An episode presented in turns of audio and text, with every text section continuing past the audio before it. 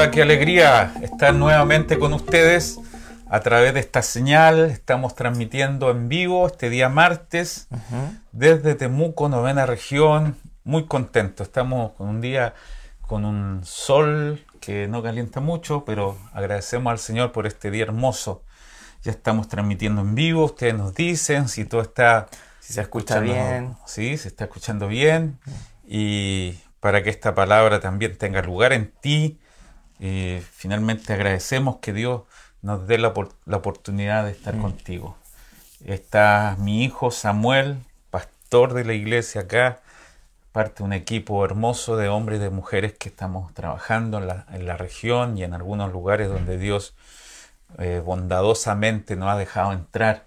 Así es que Samuel, por favor, saluda. Sí, un saludo fuerte, un abrazo a todos los que están conectados, a todos los hermanos. Eh, creo que se escucha bien, estamos saliendo aquí desde el hogar de nuestro apóstol, nuestro padre. y estamos felices de compartir nuevamente, así que ahí veo eh, a gente dando sus me gusta, sus corazones. Un abrazo a la pastora Ana María desde Villarrica. Ana María, un abrazo a, toda la familia de allá. Eh, a nuestro querido José Cereceda, Solange, Valenzuela, al pastor Luis Molina, un abrazo también fuerte al pastor Luchito, a Miquela, a Marianela Silva, a la Javi Díaz, a la hermana Miriam González, a Alicia. Em, así se están conectando muchos desde otros lugares también. Así que estamos felices ahí Alejandra Valdés, em, Carla Méndez, la Noé Aranguis, y así están llegando qué, alegría. de a poco. No saben cómo nos estimula saber que vienen eh, a conectarse, poniendo ahí los likes, que están presentes y aprovechando la instancia porque los días son malos, dice Efesios, y tenemos que aprovechar estos kairos, estos tiempos de Dios, donde Dios quiere nutrirnos, alimentarnos. Estamos desde ya mucho tiempo hablando de la conquista del alma, Comenzamos el año pasado. Vamos en el principio 34. Principio 34 para hablar avanzado. de cómo Dios va sometiendo pueblos debajo de su señorío. Esos pueblos están dentro de nosotros. Cuando el Señor llegó ya habían pueblos habitando en nosotros. Había un montón de argumentos, de pensamientos, de culturas. excusas. De excusas. Eh, recibimos un montón de de discipulado en miedo, en temor, y mm. se empezaron a, llenar nuestra alma de cosas que para los deseos de Dios no están alineados. Entonces el Señor viene a, conquistar como un rey soberanamente, a poner su bandera de victoria, clavándola allí en el corazón y poniendo su señorío. Qué tremendo es. Y hoy día estamos a punto de entrar en un nuevo tema, un nuevo rey. Hay un orden allí en Josué capítulo 12, verso 17. Vamos a ver un nuevo rey que se llama el rey Tapúa. Tapúa. ¿Qué significa Tapúa? Parece maorí, pero no es. Parece vascuense. Parece vascuense, pero no es. Pero no. Y, y nos valemos de los, de los significados para eso existen los diccionarios bíblicos y mm. un montón de herramientas para aprender qué significa este nombre Tapúa, porque en la Biblia todo, todo tiene sentido y tiene un objetivo de mostrarnos a Cristo. ¿Qué tiene que ver este rey? Hubo un rey, lógicamente, físicamente, naturalmente llamado Tapúa, mm. pero ahora este rey tiene que ser desarraigado derrocado y sometido en nuestra alma. ¿Qué significa Tapúa, Sami? Allí está. Tapúa significa la ciudad de manzanas, pero la ciudad de frutos. Claro. que impide tener frutos. Claro que sí. Tapúa literalmente significa ciudad de manzanas o ciudad del fruto. Así que parafraseando y llegando al punto en que queremos basar nuestros próximos minutos, eh, Tapúa significaría lo que impide la manifestación del fruto, o lo infructuoso, mm. o una palabra todavía más fuerte, lo estéril, mm. lo que no permite que manifestemos todo ese fruto mm. que Dios quiere exhibir a través de nosotros, porque eh, Juan 15 dice, os he puesto para que llevéis fruto y vuestro fruto permanezca, o sea, la intención de Dios es que esta vida que portamos, que es Cristo, pueda manifestar. El fruto ¿Qué es un fruto? Fruto es la manifestación de, del, finalmente de la vida misma del árbol. Exactamente. de esa semilla que fue creciendo hasta que o sea, forma otro, otro fruto. Exactamente, o sea, el fruto, no el resultado, porque el mm. resultado es número, es cuantificar, pero un mm. fruto es la manifestación de vida. El fruto es el desbordar de la vida de ese árbol. La rica savia que brota desde adentro de ese árbol tiene su manifestación en un fruto. Exacto. Es tan poderoso. Yo he visto árboles, no sé si tú, mm. que hacen lo posible para manifestar su fruto, ¿ah? incluso en periodos difíciles. Vientos, clima. Eh, sí, uno, uno, incluso trata de cortarlo y, siguen dando. Mm. Hay un pasaje en Isaías que dice sobre el Señor que Él es un renuevo, una raíz de tierra seca que finalmente da su fruto. Hay tanta vida que portamos nosotros que el Señor va a abrirse paso desde nuestro interior y finalmente Él manifestará su vida. Jesús dijo, yo soy la vid, todo el trabajo lo hace la vid. Mm. Todo el trabajo, las raíces, cómo absorbe los nutrientes, cómo toma el agua, los mm. minerales, todo, toda la raíz hace su trabajo, viaja por todo el tronco y llega a un último tramo de ese árbol que se llama un vástago o mm. un pámpano, un pequeño brote, y allí ese, ese, ese pámpano somos nosotros. O sea, ¿qué hacemos nosotros más que someternos a su vida, como dijo Jesús, permanecer en Él hasta que Él brote en su vida? Y nosotros queremos declarar y confesar que tú, mi querido hermano y hermana, como nosotros, vamos a llegar a ser esa manifestación, ese desbordar de vida en tu casa, en tu trabajo, en tu matrimonio, la vida del Señor se abrirá paso. Nada, nada en este mundo podrá impedirlo. Amén. Porque esa vida es poderosa por sí misma. Sí. Déjala actuar, deja que Él haga su trabajo. Qué hermoso eso. Sí. Y como tú decías, eh, es bueno poder descansar también en saber que desde la raíz proviene toda, eh, ¿no es cierto?, los nutrientes que finalmente van alimentando al resto de las ramas y las hojas y todo eso, y no es al revés. Entonces nos conviene estar, permanecer, estar anclados, eh, sometidos a esa vida del Espíritu para que también a través de nosotros se puedan manifestar eh, esos frutos de la vida de Cristo.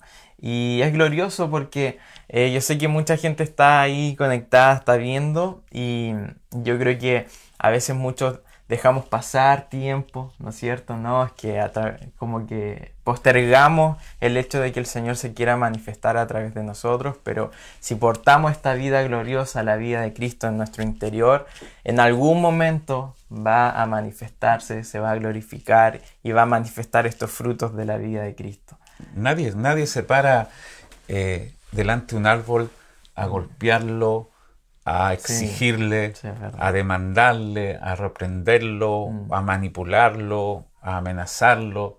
Simplemente lo riega y en su tiempo, como dices tú. Mm. Eh, el fruto habla de, una paciencia, de un mm. proceso. Hay invierno, hay verano, todo es útil para que finalmente ese fruto se manifieste. Yo quiero declarar que muchas personas que hoy nos ven, que están pasando procesos distintos, difíciles. Nunca te compares, tú eres un plantío. Mira lo que dice Pablo, dice que somos labranza de Dios, vosotros sois una labranza. Y, me consuela saber que el Padre es el labrador, el dueño de esta labranza, de estos cultivos, cada uno en particular. Algunos están dando frutos, otros no los dan, evidentemente, mm. no son tan rápidos pero me consuela saber que el Señor está al cuidado de tu vida, Él está dispuesto a invertir todo lo necesario, todo es vuestro, dice Pablo, la vida, la muerte, sirve todo para que al final se abone este árbol y termine dando fruto. Entonces, eh, una vez más decimos, la religión ha hecho un perverso trabajo en exigirle a la gente cambios sin nutrirlos de la vida. Interiormente de la vida de Cristo, que es finalmente lo que produce el fruto. Tú decías algo bien importante. Romano lo dice. Dice que si la raíz es santa, también lo serán las ramas. Y que no es la rama quien sustenta la raíz, sino es la raíz quien sustenta la rama. Entonces, si tenemos un origen, el origen de nuestra vida es Cristo, va a ser Él manifestado. No trates, por favor, yo sé que esto es revolucionario, no trates, no te exijas y no apeles a tu fuerza de voluntad, sino nútrete de Cristo. Y Él va a manifestar la paciencia, la sabiduría, el amor, lo que tú no eres capaz de producir con esfuerzo, porque siento y percibo que hay gente decepcionada, terriblemente eh, intentó hacerlo indigna porque no lo puede, no puedo, mm. no puedo. Y esa es una linda palabra cuando dice no puedo. Ahora, Señor, sé tú a través de mí porque tú eres la raíz, yo simplemente un, un pámpano, necesito estar pegado a ti. Amén. Sammy, yo creo que estamos hablando de algo muy, pero tremendamente importante, como todo lo que hablamos, pero hoy sobrenaturalmente veo que, el Señor está trabajando interiormente en nosotros. Amén. No te vas a, dar cuenta, pero en algún momento todo lo que el Señor prometió para tu vida, hacer dentro de ti, simplemente la única palabra que Dios nos exige en, Juan 15 es permanezcan, permanezcan, permanezcan.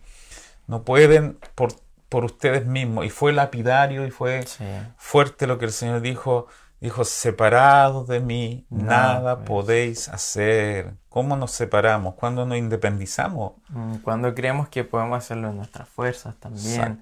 Creer que todo, y me gustó lo que decía usted de, que son, a veces muchos se esfuerzan por cambios cosméticos, mm. externos, de tratar de hacer algo cuando lo más importante es que dentro de nosotros esta vida comienza a operar. Y así cuando somos saturados de la vida de Cristo, de esta vida eterna, eh, se van a comenzar a manifestar esos frutos. Y no es al revés, es imposible que sea al revés. No es hacer primero para que se cambie algo de nuestro interior, sino que primero ser transformado en nuestro interior para que nuestro hacer, nuestro vivir sea la manifestación de Cristo. Exacto. Así que... Yo creo que tú tienes testimonios de eso porque eh, tú naciste aquí en cuna cristiana. La cuna era cristiana, pero tú no. Claramente. Y todos necesitan un cambio. Pero ¿cuánto esfuerzo hiciste por cambiar o en algún momento hasta desististe y dijiste, no, yo no puedo? ¿Te pasó? Yo creo a mí también, sí, ¿eh? A todos. Yo creo que llega ese punto en el cual tenemos que vernos tan incapaces en mm. nuestras fuerzas, tan eh, es tan imposible los intentos que podamos hacer en, nuestras capacidades que finalmente debemos eh, simplemente abrirnos a que Cristo en nosotros comience a operar y hacer mm. la transformación más profunda en nuestro interior. Y, es verdad, pues, o sea, eh, si nosotros vemos un, árbol de manzana, es imposible que dé como eh, frutos, no sé, durazno. Distinto a los claro. su naturaleza, ¿no? Si nosotros hoy día aportamos la naturaleza de Cristo, finalmente, si somos llenos de su vida, si estamos saturados de Él, si de verdad nos abrimos a que Él haga los cambios profundos en nuestro interior, eh, inevitablemente se van a manifestar los frutos de su vida a través de nosotros. Esto es muy consolador porque eh, Jesús dijo que si, hay un fruto o si hay un árbol que da fruto, mm. lo va a cortar, lo va a podar para que dé más fruto. Si hay uno que no da fruto, hay, el original dice que Él lo va a levantar. Mm. O sea, la, insistencia de Dios para hacer que una, una vid de fruto o un pámpano de fruto es tan grande hay una parábola en Lucas que dice que una higuera no daba higos y que vino mm. muchas veces el labrador buscando higos, no lo encontró y uno de ellos le, aconsejó, le dijo, cortémoslo, esta, este, esta higuera está solamente absorbiendo nutrientes para que otros den fruto. Mm. Córtala, córtala. Y el dueño de la higuera dijo, voy a limpiarla todavía más, voy a cultivar todavía más, voy a sacarle los brotes innecesarios. Mm pero va a dar fruto. Esta es la palabra que Dios tiene para ti. Amén. Deja que el Señor haga todos los, cambios necesarios porque Él va a manifestar en definitiva la vida que portas. Amén. Oye, y el fuimos, pero por otro lado, pero esto es importante. Y el ¿eh? permanecer es un asunto importante. El permanecer es, ¿Qué se puede hacer sin permanecer? Sí, porque, y de verdad que, o sea, la palabra es clara en decirlo, separados de mí nada pueden hacer. Claro. Entonces, es tan importante que podamos de verdad eh, ser dependientes de esta vida del Espíritu en todo lo que hagamos, no tan solamente a la gente que es más nueva, como, ah, como recién partiendo, sino también a, a, todos, en todo ámbito, lo que hacemos eh, en el momento de edificar la iglesia, en, en todo ámbito, permanecer en Él estar sujetos a Él, reconocer nuestra dependencia completa de Él y también mm, eh, absorber todos los nutrientes de Cristo finalmente para que en todo momento nosotros podamos ser la, expresión de su vida en todo lo que hacemos. Permanecer entonces como la dependencia total de, mm. la vida de Savid. Mm. Eh, la ciudad del fruto, Tapúa, entonces es que necesitamos ser conquistados y ahora hay, un antecedente de esta ciudad muy importante. Eh, quiero que leas, por favor, lo que dice jueces, o Josué, perdón. Josué 17, 7 dice, y fue el territorio de Manasés desde Aser hasta Micmetat, que, que está frente de Siquem, y va al sur hasta los que habitan en Tapúa. La tierra de Tapúa fue de Manasés, pero Tapúa misma, que está junto al límite de Manasés, es de los hijos de Efraín. O sea, que estaba en una mitad. Estaba, justo en la mitad entre Efraín y Manasés. Qué increíble porque cuando esto está en la Biblia significa que mm. Tapúa no, no, estaba en un solo territorio, que se compartía entre dos territorios, dos tribus muy mm. importantes en la Biblia. De estas dos tribus eh, nacieron los hijos de José. José tuvo la, eh, como hijo a Manasés y después tuvo a Efraín. ¿Y qué significa Manasés y Efraín? Yo tengo acá la cita cuando José le puso los nombres a los hijos. Eh, es porque hay una coherencia acá. Manasés y Efraín. ¿Puedes leerlo? Dice, y nacieron a José dos hijos antes que viniese el primer año del hambre, los cuales le dio luz a Senat, hija de Potifera, sacerdote de On. Y llamó José el nombre del primogénito Manasés, porque dijo, Dios me hizo olvidar todo mi trabajo y toda la casa de mi padre. Y llamó el nombre del segundo Efraín, porque dijo, Dios me hizo fructificar en la tierra de mi aflicción. Qué impresionante. Manasés entonces significa olvido y Efraín doblemente fructífero. Claro. Entonces, en la experiencia de José, porque José, tú sabes, proceso duro, yo creo que mucha gente sabe algo de José, o bien en la Biblia, o bien en, una telenovela que vieron. Entonces, la dureza de su, de su vida, cómo fue despojado de su casa paternal, mm. fue vendido, fue llevado a Egipto como un esclavo, mm. vivió allí como en la casa de, mm. de los primeros eh, mandos de, Faraón. Eh, fue acusado de violación, mm. fue llevado a la cárcel. Allí en la cárcel interpretaba sueños, se olvidaron de él para mm. sacarlo. Finalmente estuvo más de 13 eh, años en la cárcel. Cuando salió, Faraón lo llamó a buscar, lo mandó a buscar, digo, y finalmente estuvo en una posición alta como padre de Faraón, mm. incluso dice Génesis. Eh, su asesor más importante y Dios lo prosperó.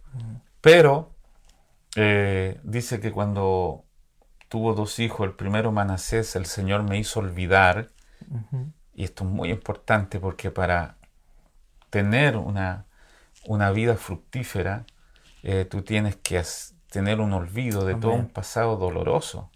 El segundo nombre es justamente Efraín, que significa el Señor me hizo fructificar o doblemente fructífero. Si ponemos entonces mm. en orden estas cosas, es que mucha gente no es capaz de dar fruto porque está atada al pasado. Wow. nada le funciona, quieren enmendar o prosperar o mm. surgir, pero vienen anclados a situaciones distintas, difíciles, como alguien que quiere avanzar con una carga demasiado pesada mm. y no se puede Tú tienes que tener un gran olvido, el Señor me hizo olvidar, para comenzar a tener fruto abundante. Tremendo eso. Entonces Tapúa, curiosamente, esta ciudad que significa manzano o lo que impide el fruto, estaba entre estas dos tribus. Tribu. O sea, ni, ni había ni, ni olvido, ni había ni un fruto definitivo. Wow. Aquí hay un principio muy importante. Poderoso. Porque si la gente es estéril espiritualmente o infructuosa, quiere decir que es necesario terminar con algunas cosas de su pasado y cortar con algunas situaciones que no los dejan prosperar. Y esto es muy importante porque Pablo mismo decía, yo olvido lo que queda atrás y prosigo, no se puede distanciarse uno eh, de las cosas pasadas y primero no determina a desanclarse, desarraigarse. Eh, se da fruto cuando comenzamos a olvidar. Y a despojarnos también de todo lo, de lo viejo y de todo lo que nos sirve finalmente y, volver a, esta, a vivir en, en, el fondo esta nueva vida que nos fue impartida, ¿no es cierto? Porque es imposible hacer algo en nuestra fuerza.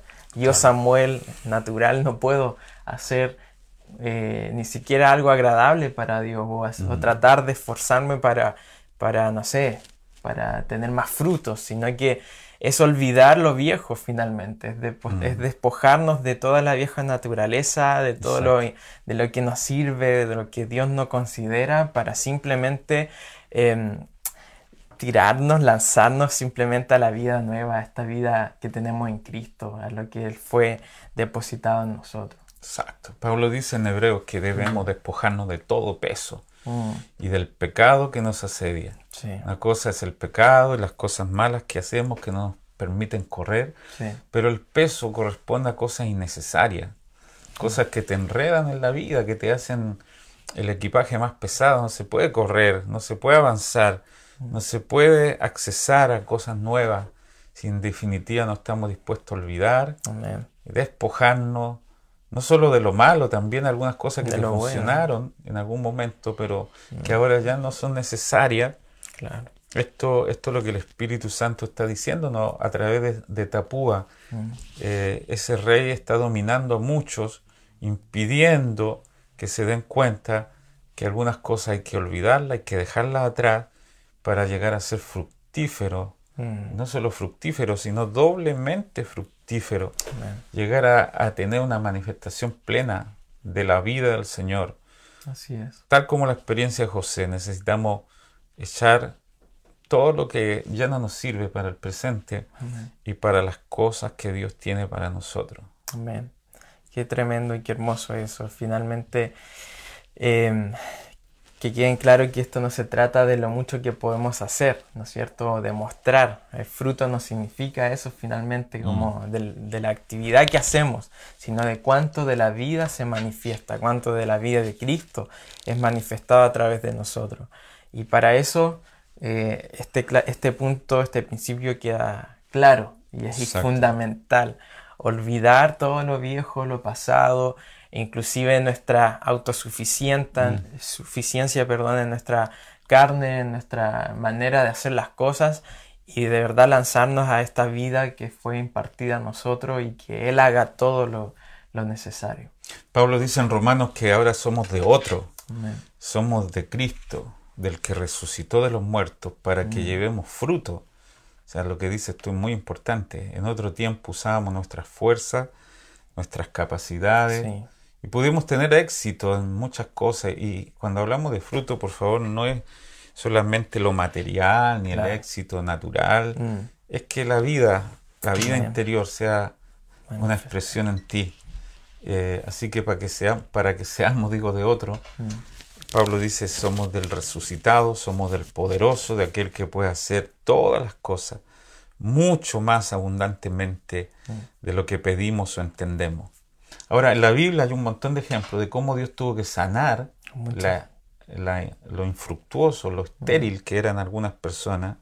Me parece curioso que toda la línea genealógica de los patriarcas, por ejemplo, toda la esposa de Abraham, de Isaac, de Jacob, de Ana y de un montón de mujeres, eran infructuosas o estériles, infértiles. Y esto era grave, grave, grave. Y por favor, en este punto nos detenemos para decir que cuando hablamos de ser estéril, estamos hablando de un punto espiritual. Porque sabemos lo que se sufre, sabemos de mm, hermanas que Dios no le ha, permitido o el Señor soberanamente ha decidido que no han podido tener bebés. No estamos hablando de eso, estamos hablando de principios espirituales. Así mm. que la esterilidad espiritual eh, puede ser desarraigada de nosotros. Y yo, yo creo con todo mi corazón que vienen los días en que vamos a dar fruto abundante, en todos los sentidos, espirituales, en manifestación de vida, mm. en cuanto a ganar gente para Cristo, en cuanto a prosperar en algunas áreas que eran estériles, infructuosas. Estoy seguro que Dios nos va a arrancar, tal como los casos que vamos a ver desde ahora, la esterilidad, lo que ya no sirve, lo que ha secado nuestro vientre espiritual para que empecemos a manifestar esta vida. Así que te decía recién, ¿cómo estamos con los... Sí, ahí están conectados. Conectados. Todas las líneas, curiosamente, de los patriarcas. curioso, llama la atención Curioso, porque ¿cómo será lo importante de dar fruto? Mm. Que en cierta manera la oposición para ese fruto es muy fuerte. Y también como figuras, cada mujer que no podía dar fruto en ese momento nos señala ciertas cosas en nuestras vidas que mm. deben ser, entre comillas, destrabadas, no sé cómo decirlo, pero, eh, pero finalmente es necesario también revisarlo desde ese punto de vista, ¿no es cierto? Espiritualmente. Esas mujeres no podían dar a luz, pero algo pasaba en su interior que también son señal de cómo nuestra alma aún debe mm. ser conquistada por él por el Espíritu, por el Señor. Algo impedía que dieran a luz y el Señor las sanó una por una porque a través de ellas se manifestó una línea de, bendición. Si, no tuviera, si no tuviéramos a una Sara mm. que tuvo un Isaac, si no tuviéramos una Rebeca, si no tuviéramos una Raquel, y toda esa línea de donde finalmente viene Cristo, o sea, quizá el enemigo sabe que es a través de nosotros que se puede dar tanto fruto que va a impedir muchas veces que estos frutos se manifiesten. El primer caso que está aquí eh, es la, la, esposa de Abraham, Sara. ¿Por qué no lees, por favor? Vamos a leer entonces Génesis 18, del 9 en adelante, y dice, y le dijeron, ¿dónde está Sara tu mujer? Y él respondió, aquí en la tienda. Entonces dijo, De cierto volveré a ti, y según el tiempo de la vida, he aquí que Sara, tu mujer, tendrá un hijo. Y Sara escuchaba a la puerta de la tienda y estaba detrás de él, y Abraham y Sara eran viejos de edad avanzada, y a Sara le había cesado ya la costumbre de las mujeres. Se rió pues Sara entre sí, diciendo, Después que después de que he envejecido, tendré deleite siendo también mi señor ya viejo. Entonces Jehová dijo a Abraham, ¿por qué se ha reído Sara diciendo, ¿será cierto que he de dar a luz siendo ya vieja? ¿Hay para Dios alguna cosa difícil? Al tiempo señalado volveré a ti, según el tiempo de la vida, Sara tendrá un hijo. espectacular. O sea, aquí nuevamente se ve que la vida, en el tiempo de la vida, mm. vendré a ti y tendrás un hijo. El tiempo indicado por Dios también. Y por la vida, ¿no? Mm.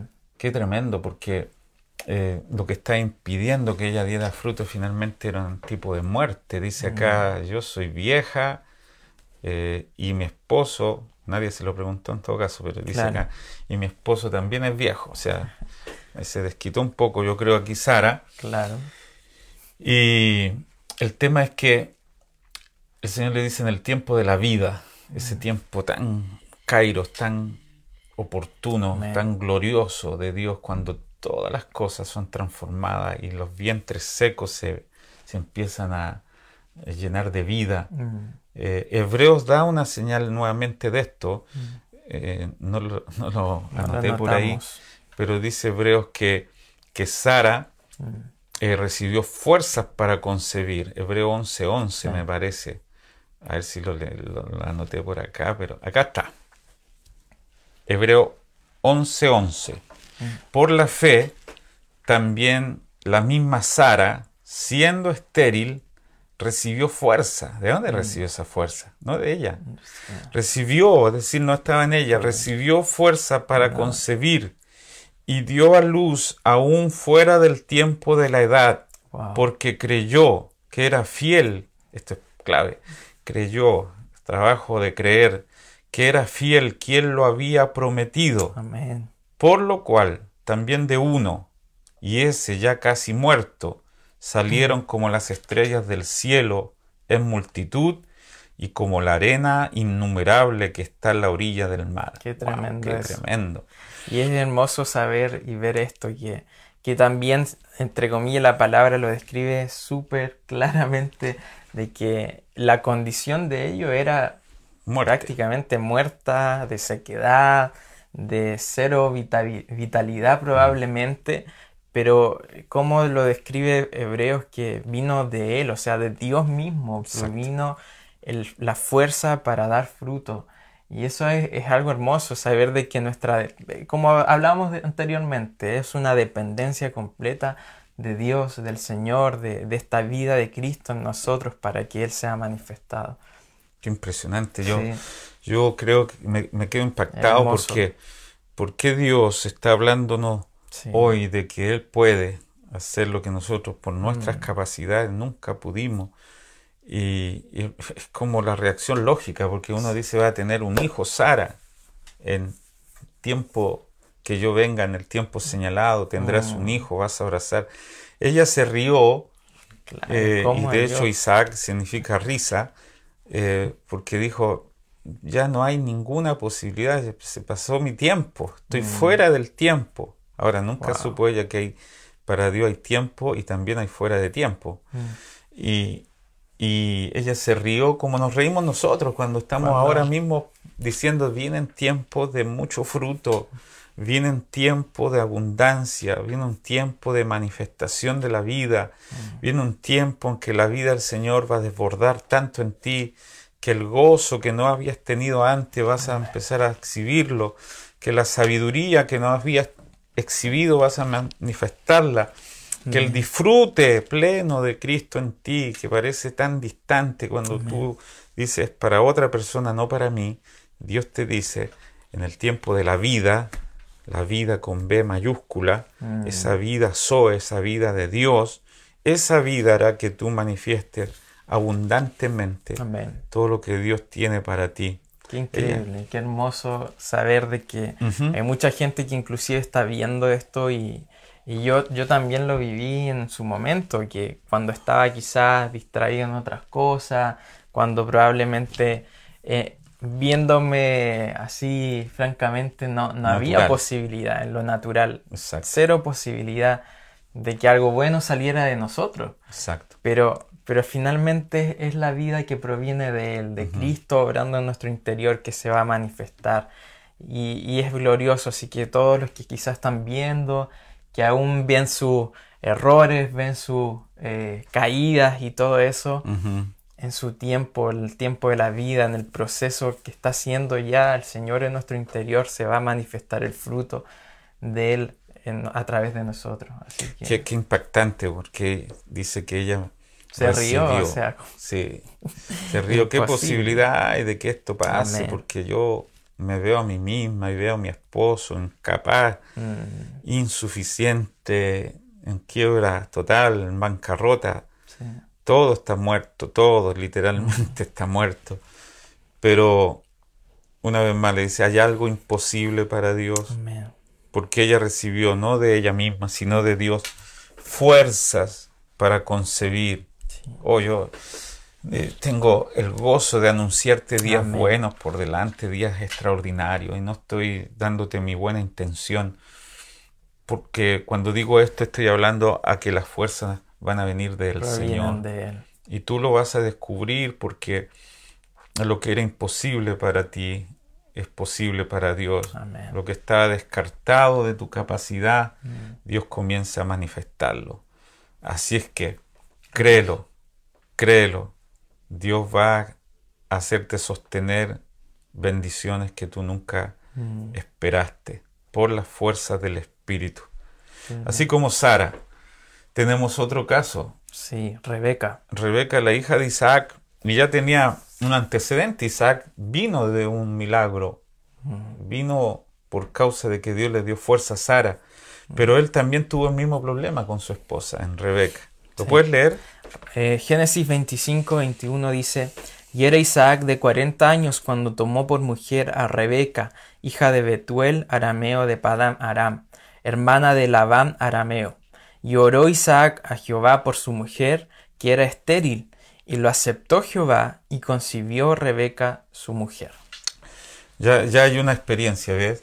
Aquí ya no decimos, si yo nací desde el vientre de una mujer anciana, claro. ¿Cómo no, e, En este caso Dios lo puede hacer, porque ya se veía, dice que tenía 40 años cuando tomó por mujer a Rebeca.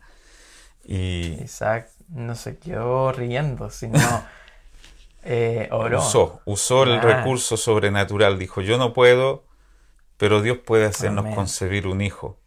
Así es que vino a Dios, oró por su mujer, que era estéril, nota lo que dice allí, mm.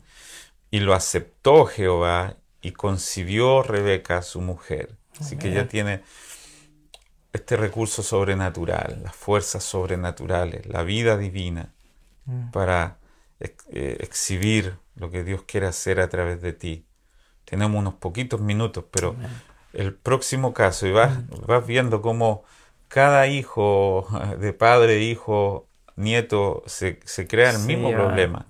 Que hay que romper esterilidad, que hay que quitar lo que impide el fruto, mm. que hay que sacar a tapúa, como estamos diciendo, para que esto se empiece a manifestar. Tenemos el caso de Raquel. Raquel. Génesis 30, del 1 al 6 dice, Viendo Raquel que no daba hijos a Jacob, tuvo envidia de su hermana y decía a Jacob, Dame hijos, o si no, me muero. Y Jacob se enojó contra Raquel y dijo, ¿Soy yo acaso Dios que te impidió el fruto de tu, de tu vientre? Y ella dijo, He aquí mi sierva Bilá, llévate a ella y dará luz sobre mis rodillas, y yo también tendré hijos de ella. Así le dio a Bilá su sierva por mujer, y Jacob se llegó a ella. Y concibió Bilá y dio a luz un hijo a Jacob. Dijo entonces Raquel, me juzgó Dios y también oyó mi voz y me dio un hijo. Por tanto llamó su nombre Dan. Nota que aquí hay un hijo que no era de ella, pero hizo un proceso eh, como de... De si fuera de Claro, ella misma se puso allí para recibir el vientre. Pero pero nota que Jacob no está mal cuando le dice, ¿soy acaso Dios? ¿Yo? ¿Por qué me pide a mí? Mm. Porque solo Dios es el que puede concebir. Nuevamente repetimos que no estamos hablando de esterilidad natural. natural. O sea, Jacob no estaba mal cuando le dijo, yo soy un hombre y Dios es el mm. que abre vientres. Nuevamente son las fuerzas de Dios. Porque dice Génesis capítulo 30, ella tuvo un hijo un poco simbólico, pero Dios quería concebir a través de ella. Mira lo que dice Génesis 30, 22, 23. Se acordó Dios de Raquel y mm. la oyó y le concedió hijos. Mm. Y concibió y dio a luz un hijo. Y dijo, Dios ha quitado mi afrenta. Y llamó su nombre José, diciéndome, añádame Jehová, otro hijo. Aquí vemos cómo Dios nuevamente sana el vientre de Raquel mm. y ella concibe un hijo por las fuerzas de, Dios, ¿no? Por la capacidad que le dio el Espíritu, pero... Igual aquí hay un detalle cuando eh, Raquel dice, dame hijos o si no me muero. Y hace tiempo el apóstol creo que predicó de eso, o tú, no me acuerdo bien. Pero como también es función de la iglesia reproducir hijos en el fondo de manifestar la vida. Es como un desespero, ¿no? Hay una intención del espíritu de la iglesia de que debemos dar frutos de la vida de Cristo. No podemos permanecer simplemente viendo. Tiene que haber una, un tipo de aflicción diciendo, Señor, una intención del espíritu, claro. una necesidad. No puedo irme a la tumba sin fruto, sin vida mm. manifestada, sin dar, eh, dar ocasión de que tú uses mi vida para traer fruto. Y esta oración es agónica. Dame hijos si no me muero. ¿Para qué quiero la vida sin hijos? Wow. eh, en cierta manera, el clamor que todos debemos tener para que el Señor exhiba su fruto a través de nosotros y para que también tengamos hijos espirituales, dejemos huella, impacto sobre otras personas. Timoteo dice algo fuerte, dice, la mujer se salvará concibiendo hijos. Mm. ¿Mm? Entonces, hay, hay, una necesidad de que los hijos espirituales puedan también manifestarse mm. a través de nosotros. Hay una mujer más que eh, es la esposa de Manoa y es la mamá de Sansón. También ella tenía un problema de no poder dar frutos. Lo puedo leer yo, ¿no es cierto? Sí. Jueces capítulo 13 y ya estamos terminando y vamos a orar. Los hijos de Israel volvieron a hacer lo malo a los ojos de Jehová y Jehová los entregó en mano de los filisteos por cuarenta años. Y había un hombre de Sora, de la tribu de Dan, el cual se llamaba Manoa, y su mujer era estéril, y nunca habían tenido hijos. A esta mujer apareció el ángel de Jehová y le dijo, He aquí que tú eres estéril y nunca has tenido hijos. Mm. se, lo, se lo restriega en la cara. Y nunca has tenido hijos, pero concebirás ese pero es maravilloso. yo, yo conozco tu situación, pero concebirás y darás un hijo. Ahora pues no bebas vino, ni sidra, ni comas cosas inmundas. ¿Cómo uno se prepara para, para tener hijos? O sea, todavía no hay hijos, pero ya debes prepararte ahora. No bebas vino, ni sidra, ni comas cosa inmunda, pues aquí que concebirás y darás un hijo. Navaja no pasará sobre su cabeza, porque el niño será nazareo, este es un voto, ¿no? Mm. Será nazareo a Dios desde su nacimiento, y él comenzará a salvar a Israel de mano de los filisteos. Y la mujer vino y se lo contó a su marido, diciendo, un varón de Dios vino a mí, cuyo aspecto era como un aspecto de un ángel de Dios, temible en gran manera. Y no le pregunté de dónde ni quién era, ni tampoco él me dijo su nombre. Y me dijo, He aquí que tú concebirás y darás un hijo, a luz un hijo. Por tanto, ahora no bebas vino, ni sidra, ni comas cosa inmunda, porque este niño será nazareo a Dios desde su nacimiento hasta el día de su muerte.